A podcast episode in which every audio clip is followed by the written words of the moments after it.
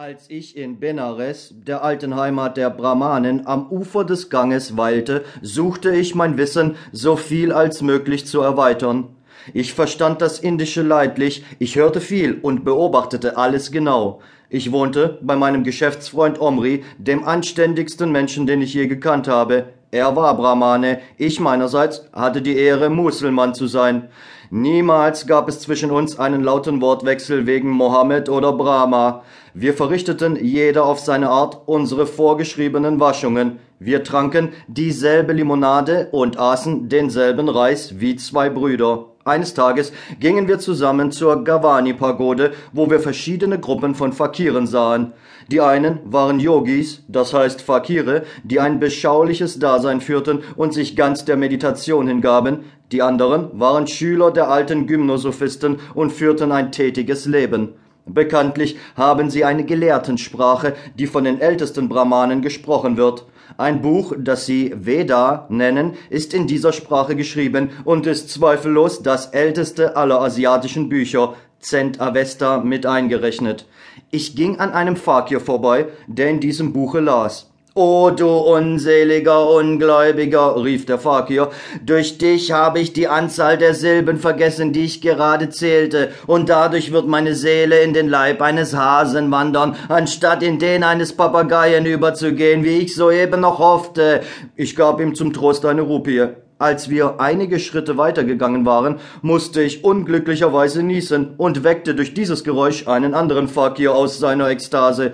Wo bin ich? rief er. Welch ein entsetzlicher Sturz! Ich sehe meine Nasenspitze nicht mehr. Das himmlische Licht ist verschwunden. Wenn ich daran schuld bin, dass ihr weiter als bis zu eurer Nasenspitze seht, will ich euch eine Rupie geben, um das Unheil, das ich angerichtet habe, wieder gut zu machen, sagte ich zu ihm. Widmet euch weiter eurem himmlischen Licht Nachdem ich mich so behutsam aus der Affäre gezogen hatte, ging ich zu den Gymnosophisten hinüber. Einige von ihnen boten mir niedliche kleine Nägel an, die ich mir zu Brahmas Ehren in die Arme oder Schenkel bohren sollte.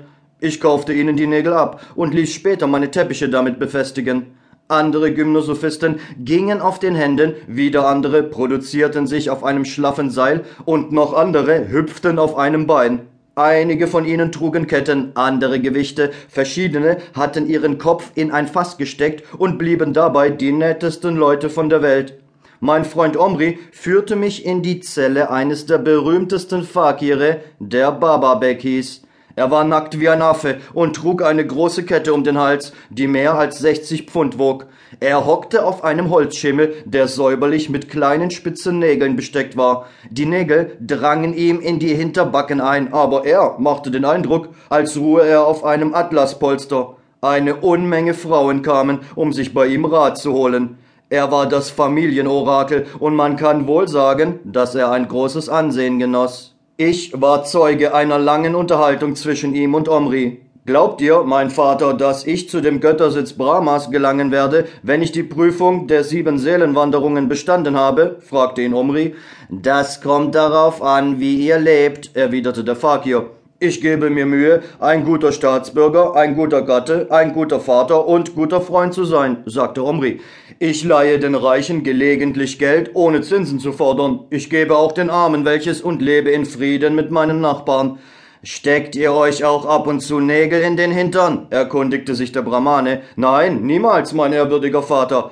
Dann tut es mir leid, antwortete der Fakir. Ihr werdet dann gewiss nicht weiter als in den neunzehnten Himmel kommen. Das ist sehr schade. Wie? rief Omri. Das ist doch sehr ehrenvoll. Ich bin mit meinem Los sehr zufrieden. Es ist doch einerlei, ob ich in den neunzehnten oder zwanzigsten Himmel komme, wenn ich nur meine Wanderung pflichtgemäß mache und auf der letzten Station gut aufgenommen werde.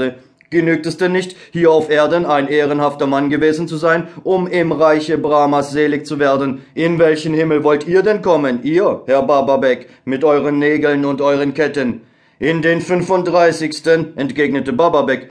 Das finde ich zum Lachen, versetzte Omri, dass ihr höher wohnen wollt als ich. Das kann nur die Folge eines maßlosen Ehrgeizes sein. Ihr verdammt die Menschen, die in dieser Welt zu hohen Ehren gelangen wollen. Warum wollt ihr denn zu so hohen Ehren in anderen Leben kommen? Und woraufhin erhebt ihr den Anspruch, besser behandelt zu werden als ich? Lasst euch gesagt sein, dass ich in zehn Tagen mehr Almosen verteile, als alle die Nägel kosten.